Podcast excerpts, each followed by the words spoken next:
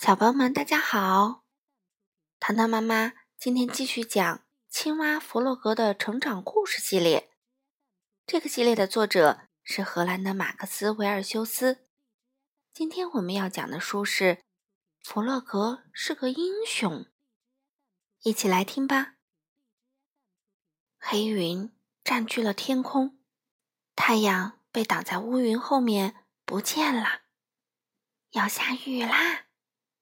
青蛙弗洛格快乐地想着，他喜欢下雨。刚开始的几滴雨落在他光滑的皮肤上，他觉得很舒服。雨越下越大，越下越急。弗洛格高兴地在雨中又唱又跳：“下雨啦，下雨啦，短裤湿透啦！”天色越来越暗。雨也越下越大，即使是对一只青蛙来说，这雨也太大了。弗洛格湿淋淋的跑回了家。弗洛格泡上一壶好茶，窗外雨滴嗒嗒嗒打在窗玻璃上，但是屋子里还是很舒服的。三天过去了，雨还在下啊下啊，弗洛格开始有点烦了。不知道小鸭、小猪和野兔都怎么样了？下雨以来就一直没见到过它们。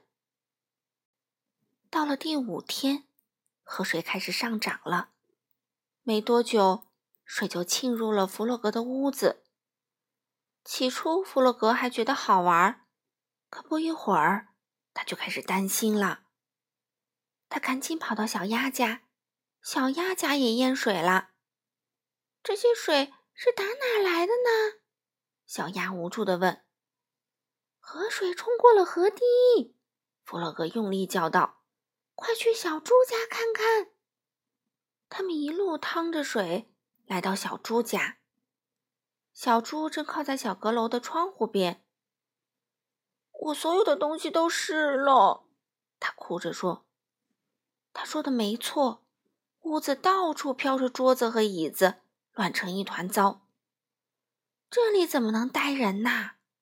弗洛格提议说：“我们还是去看看野兔吧。”野兔的家建在水中一个小岛上，他站在门口向大家招手：“快进来，我家是干的。”野兔家可真温暖啊！他们在炉火前把自己烤干，然后将家里淹水的情况告诉野兔。你们都留在这里。野兔听了后说：“我这儿有房间和食物，够你们用的。”于是大家都坐下来吃野兔炖好的菜。他们真的饿坏了，一会儿就吃光了。大雨还是不停地拍打在窗户上。他们在野兔家度过了一个美妙的夜晚。一连几天过去了，大家快乐地生活在一起。外面的雨仍然下个不停。直到有一天，他们发现家中只剩下最后一条面包了。我们没有食物了，野兔郑重地宣布：“如果不求救，我们都会饿死的。”小鸭说：“我可不想死。”弗洛格说：“绝不。”第二天，只剩下一些面包屑了，大家都饿坏了。但是他们都不知道该怎么办才好。外面的雨已经停了，可是积水还是很深。有办法啦！弗洛格突然大叫一声：“我可以游到山那边，找人来救我们。”野兔不放心，现在水流很急，路这么远，太危险了。没问题的，弗洛格热情的大声说道：“我是这里面最会游泳的一个。”大家知道，这倒是真的。于是，弗洛格勇敢地走进水里，朋友们紧张地看着他消失在远方。水冰凉冰凉的，可一想到小鸭、野兔和小猪正饿着肚子，弗洛格就管不了那么多了。弗洛格游得越远，水流变得越急，他觉得太累了，几乎停止了前进。突然，一阵急流把它卷走了。弗洛格开始往下沉。我只是一只再也游不动的青蛙，弗洛格心想。我马上就要沉下去了，我快要死了，再也见不到我的朋友们了。就在这时，一个熟悉的声音传来：“喂，这是谁呀？”两只强壮的手臂将他拉出水面，放到一条小船上。啊，是老鼠！弗洛格将下雨、淹水、缺少食物以及他如何被派出来求救的事儿，全都告诉了老鼠。